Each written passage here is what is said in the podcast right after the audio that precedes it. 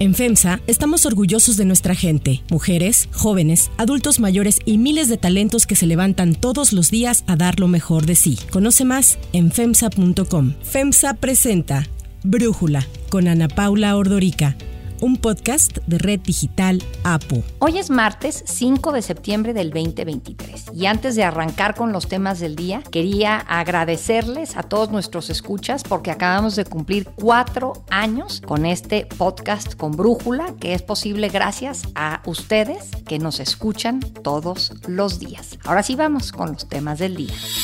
Mañana se conocerá la corcholata ganadora de la contienda interna de Morena, que será él o la candidata a la presidencia en el 2024. Vladimir Putin y Kim Jong-un se reunirán este mes en persona en Rusia para hablar de realizar maniobras militares conjuntas. Pero antes vamos con el tema de profundidad.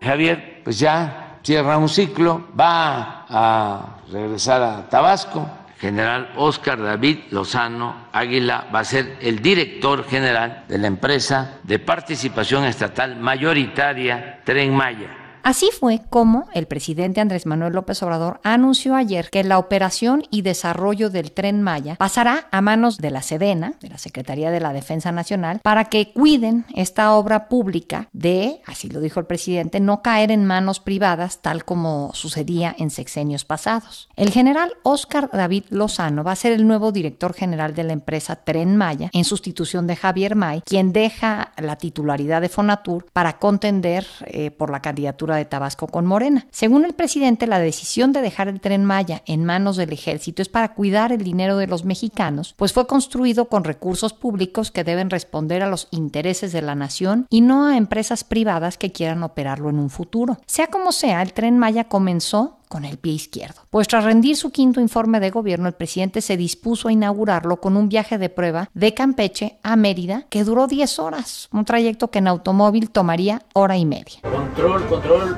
control, control. Habla AMLO.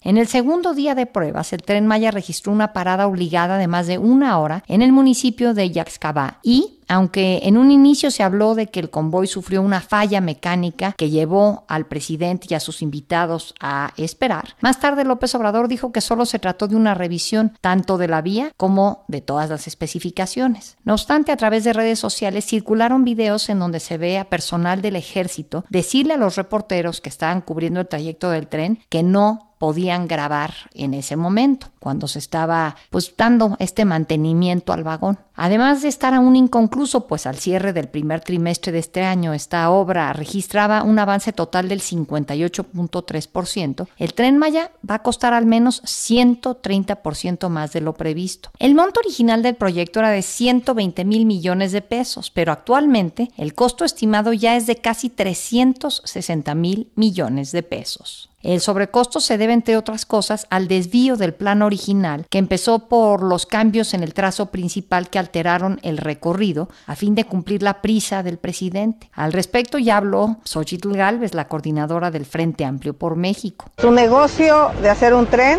con un sobrecosto brutal. No les bastó todo el impacto que tuvieron con las vías del tren, todos los pilotes que han enterrado y todo ese lujo de seguir devastando la selva para hacer sus canchas, ¿por qué no? Y que a rato van a haber hoteles de lujo a costa del agua, a costa de la selva, a costa de la fauna. Esta era una de las selvas más preservadas. ¿Por qué no pasar este tramo por la carretera? ¿Por qué? Que nos diga por qué. Nunca nos quiso decir por qué. ¿Por qué no pasarlo por una zona que ya estaba impactada? Simple y sencillamente había más negocio acá. Sumado a esto, el gobierno adeuda constructores y proveedores del tren Maya alrededor de 30 mil millones de pesos y ha dejado daños irreparables al medio ambiente, como acusa la diputada panista Luisa Gutiérrez. Una serie de golpes ecocidas que ha sufrido la región desde el arranque de la mega obra, rellenando con cemento 20 cenotes y afectando ecosistemas marinos. Arrasaron con hectáreas de selva, han talado más de 10 millones de árboles y se proyectan afectaciones rumbo al 2030 de 32 mil hectáreas por año. Según expertos no será posible concluir la obra para finales de este año, pues los tramos 5, 6 y 7 del tren cuentan apenas con un avance promedio del 15%. Pero de acuerdo con el presidente, la fase de pruebas del tren Maya seguirá durante dos meses para consolidar la operación y la inauguración se mantiene en pie para diciembre del 2023. Esto es un trabajo, lo he venido diciendo, de todas y de todos. Lo hemos hecho entre todos y es en beneficio del pueblo de México. Pues este es también el triunfo de la fraternidad con otros pueblos de donde son algunos de ustedes. Muchas gracias. El análisis.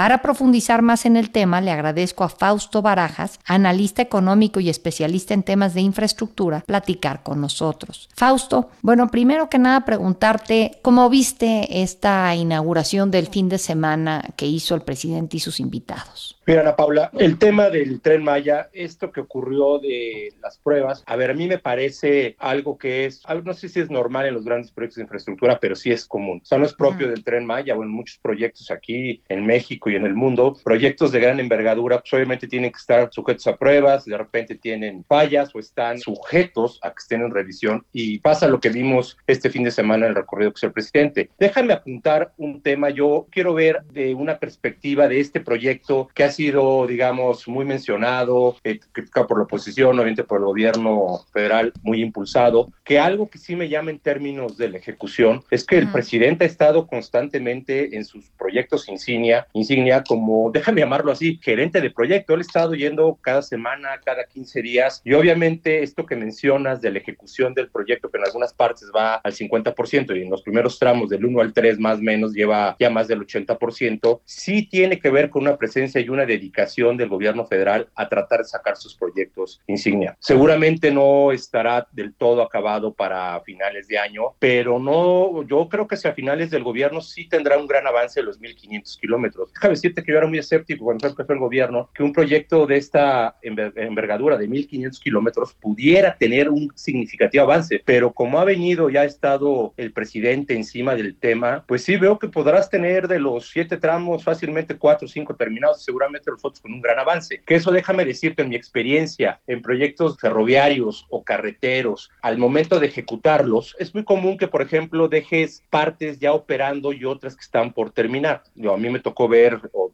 estar participando en la ejecución de la carretera Durango-Mazatlán, que era un proyecto de 230 kilómetros. No pudimos concluirlo durante la del presidente Calderón, sin embargo, sí quedó más del 80-90% de la carretera terminada y prácticamente en operación. Eran pequeños tramos que no, por algunos temas de puentes y túneles que no podías conectarla todo, pero el resto de la carretera estaba operando. Entonces, no es de extrañar, este, Ana Paula, que este proyecto deje alguna parte todavía por terminar o algunas estaciones, pero sí el grueso, sí estoy viendo que el, estando el presidente presente, como te digo, cada semana, cada dos semanas, y como te lo hacen o te lo platican algunos de los contratistas que están en los tramos, bueno, pues está casi, casi él supervisando cómo están haciendo la obra, que no estén faltando recursos, que estén las cosas ocurriendo. Entonces, me parece que el proyecto, al menos los proyectos encima del presidente, él mismo está ahí metido en las obras y tratando que sus proyectos se terminen este año o el que sigue. Ok, y este tema de el sobrecosto, ¿cómo lo ves? O sea, ¿es normal que vaya a acabar costando 130% más de lo previsto? Mira, normal obviamente no es que se vayan los proyectos en sobrecosto, pero nuevamente en varios proyectos en México y en otras partes del mundo ocurre que en megaproyectos de infraestructura las desviaciones son a veces de, estos tamaños. Sí hay prácticas internacionales donde puedes minimizar las desviaciones en costo y también mantener el alcance de un proyecto y el tiempo. Las tres variables, controlarlas no necesariamente es muy fácil. Este proyecto, como bien lo decías, se estimó en 120 mil y cuando digo se estimó,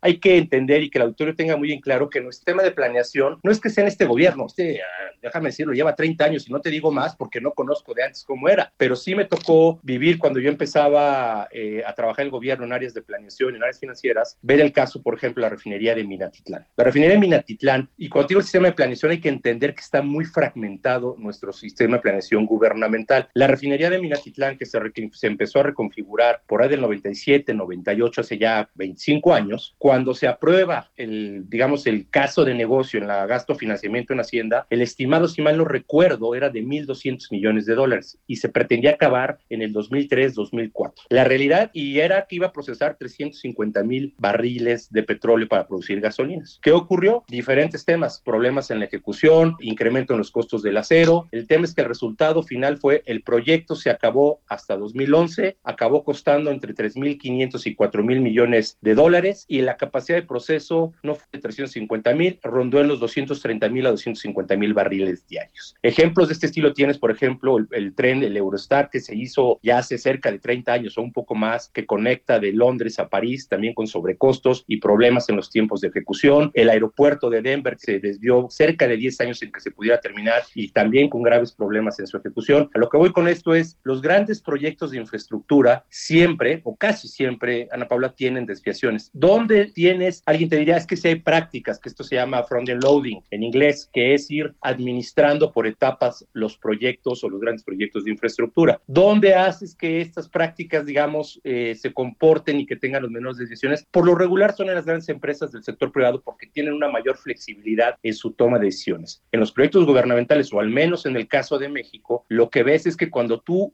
apruebas, por ejemplo, un proyecto el gasto financiamiento, apenas es un caso de negocio, eso te da, digamos, los recursos o la posibilidad de empezar a ejercer para hacer ingenierías básicas, ingenierías de detalle, empezar a comprar los derechos de vía en caso, por ejemplo, del tren o de una carretera. Y esto vas teniendo etapas. En el sector privado eh, vas teniendo definiciones de decir si el proyecto lo sigues haciendo o no, dependiendo de la información que vas teniendo. En los sistemas públicos es difícil que tú de repente tengas inversión ya realizada y de repente te eches para atrás o digas, ya no jala y la pares. Eso difícilmente ocurre porque también tenemos mecanismos de auditoría, déjame poner la palabra a veces muy salvajes que no necesariamente entienden cómo funciona un proyecto de infraestructura y lo único que hacen es sancionar a funcionarios si es que toman la decisión de parar un proyecto y lo gastado se, se a veces se, se, se, toma como si hubiera sido un daño patrimonial o que no hay manera de justificarlo. Entonces, te diría que nuestro sistema de planeación tiene grandes problemas que yo creo que deberían corregirse y eso ya se ha hablado en diferentes gobiernos que es indispensable que México tenga un sistema de planeación y desarrollo de proyectos mucho más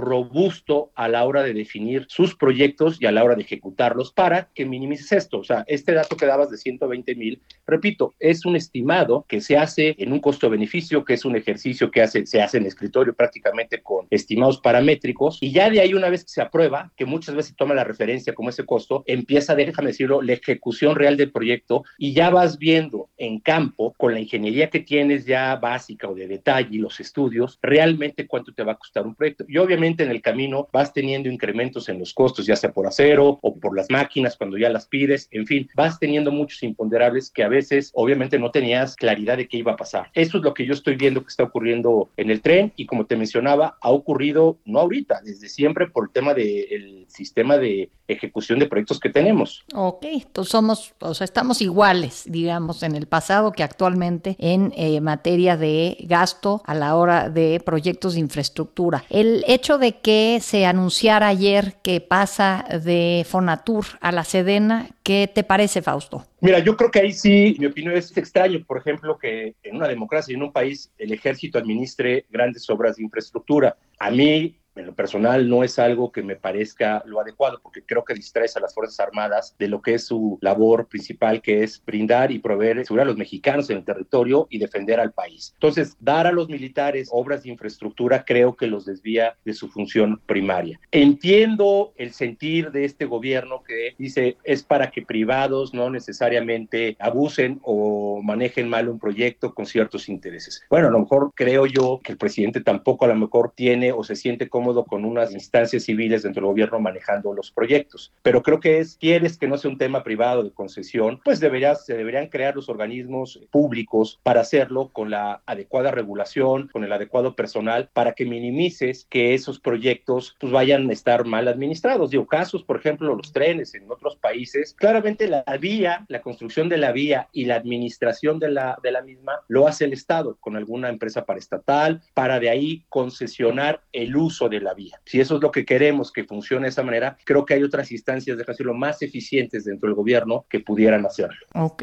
Y la parte de lo que decía el presidente, que esto va a ayudar al turismo y a mejorar la economía del sureste, ¿le ves ese potencial al tren Maya? Sin duda, a ver, repito, aquí sí el reto va a ser una administración lo más eficiente que se pueda, porque al fin y al cabo, bueno, el tren Maya va a lo largo de la península, va a potencializar el turismo, va a potencializar la carga. Hoy en día en la península, por ejemplo, actividades como el transporte de combustibles u otras mercancías se hace por camiones o por pipas, que a veces es más ineficiente y es más caro. Si al tren Maya o toda esta ruta que está desarrollándose o mejorándose en las partes donde ya existía, lo hacemos de una manera mucho más eficiente, sin duda va a potencializar el comercio, debe hacerlo más eficiente, más barato y también yo creo que le está dando un atractivo al tema turístico que no se tenía y sin duda va a costar al erario eh, operar el tren, pero ojo, eh, esto también en todas partes del mundo los trenes por lo regular reciben subsidios de sus gobiernos, excepto algunas rutas. Entonces yo creo que este va a cumplir el cometido que se está buscando, sí, siempre y cuando logremos que de manera eficiente y los costos a los cuales va a operar el tren estén muy claros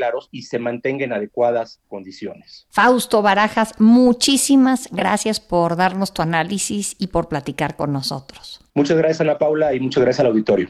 Si te gusta escuchar Brújula, te invitamos a que te suscribas en tu aplicación favorita o que descargues la aplicación Apo Digital. Es totalmente gratis y si te suscribes será más fácil para ti escucharnos. Además, nos puedes dejar un comentario o calificar el podcast para que sigamos creciendo y mejorando para ti.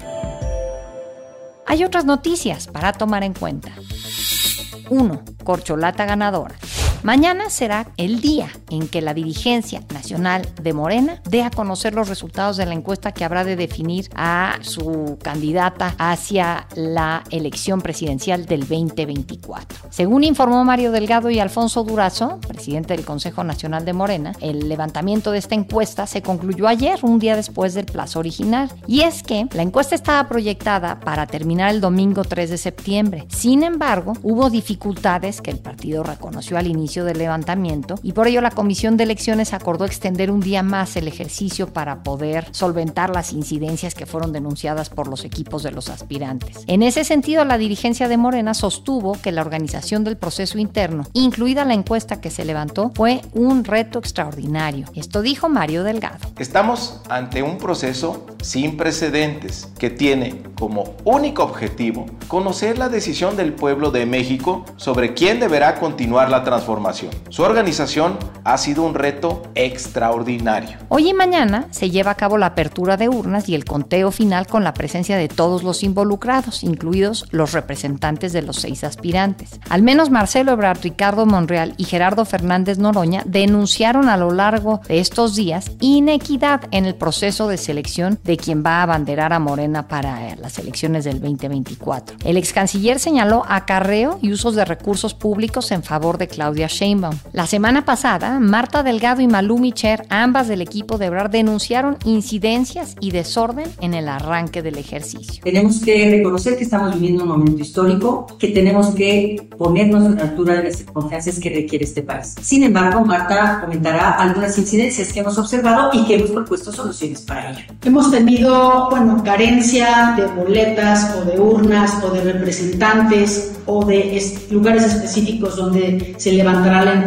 Ayer el diputado Emanuel Reyes, simpatizante de Marcelo Ebrard, insistió en que hay irregularidades en el proceso. Denunció que representantes de Claudia Sheinbaum repartieron propaganda del aspirante en la comunidad de Parácuaro, Michoacán, en donde se levantaba la encuesta. Ayer el presidente López Obrador aseguró que va a entregar el bastón de mando de Morena el miércoles cuando ya se dé a conocer el nombre de el que gane la contienda interna. Ya voy de salida, a mí me falta un año. Yo voy a entregar el bastón de mando del movimiento de transformación. Creo que sí, ya pasado mañana entrego el bastón de mando a quien gane la encuesta. 2. Putin y Kim Jong-un.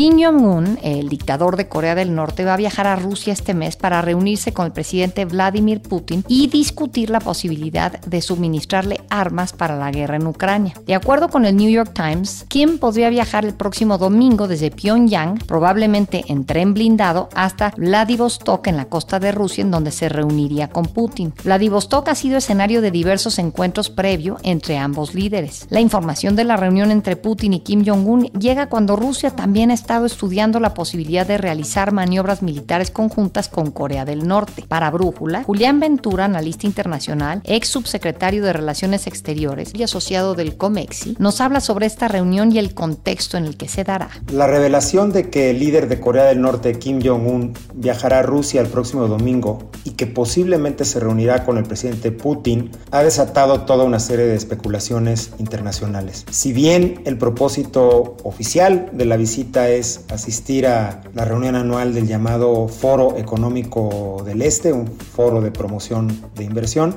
la visita ha causado revuelo y preocupación en diversas capitales del mundo, primero porque Kim no suele salir de su país, pero sobre todo a partir de filtraciones intencionales de agencias de inteligencia estadounidenses, advirtiendo sobre un posible acuerdo de suministro de armas a Rusia para su uso contra Ucrania, a cambio de tecnología para satélites y submarinos nucleares norcoreanos. De acuerdo con la Agencia de Inteligencia de Corea del Sur, el ministro de Defensa ruso Sergei Shoigu habría propuesto al líder norcoreano en su más reciente visita con motivo del 70 aniversario del fin de la Guerra de Corea que Moscú y Pyongyang realizaran ejercicios navales junto con China. Pese a los reportes de que Rusia y Corea del Norte han hablado sobre estrechar estos lazos militares, el país asiático niega tener tratos armamentísticos con Moscú. Estados Unidos ha expresado su preocupación por los crecientes lazos militares entre ambos países. El portavoz de Seguridad Nacional de la Casa Blanca, John Kirby, confirmó el mes pasado que el ministro de la Defensa ruso había intentado convencer a Corea del Norte que le vendiera munición de artillería a su país. That arms negotiations between Russia and the DPRK are actively advancing. Russian Minister of Defense Sergei Shoigu recently traveled to the DPRK to try to convince Pyongyang to sell artillery ammunition to Russia. Since that visit, President Putin and the leader of the DPRK, Kim Jong-un, have exchanged letters pledging to increase their bilateral cooperation. Julián Ventura nos habla sobre estas preocupaciones de Estados Unidos. Washington está preocupado por la posibilidad de que países como Norcorea e Irán rompan el cerco que han construido para evitar que Putin tenga acceso a armamentos desde el extranjero. La filtración es una estrategia que ya les ha funcionado en el pasado, busca disuadir, elevar los costos de que se concreten este tipo de acuerdos. El hecho es que los contactos entre Rusia y Norcorea se han intensificado en los últimos meses, al tiempo en que paralelamente Putin está crecientemente aislado internacionalmente. En Estados Unidos, sobre todo desde el Partido Republicano, crecen las voces surgiendo a que no continúe o al menos que se reduzca significativamente la asistencia a Ucrania. De cara a las elecciones presidenciales del año próximo, Biden tiene que proyectar firmeza para neutralizar a sus críticos, incluyendo manteniendo una línea dura frente a Putin.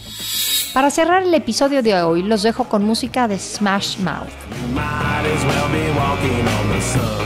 Steve Harwell, vocalista del grupo Smash Mouth, murió ayer lunes en su casa en Boise, Idaho, tras luchar contra una insuficiencia hepática. Harwell fundó Smash Mouth en California en 1994. El grupo saltó a la fama mundial tras formar parte de la banda sonora de la película animada Shrek con el tema All Star, que está cerca de tener mil millones de reproducciones en Spotify. El cantante de 56 años murió en paz, rodeado de su familia y amigos, así lo confirmó el representante del grupo.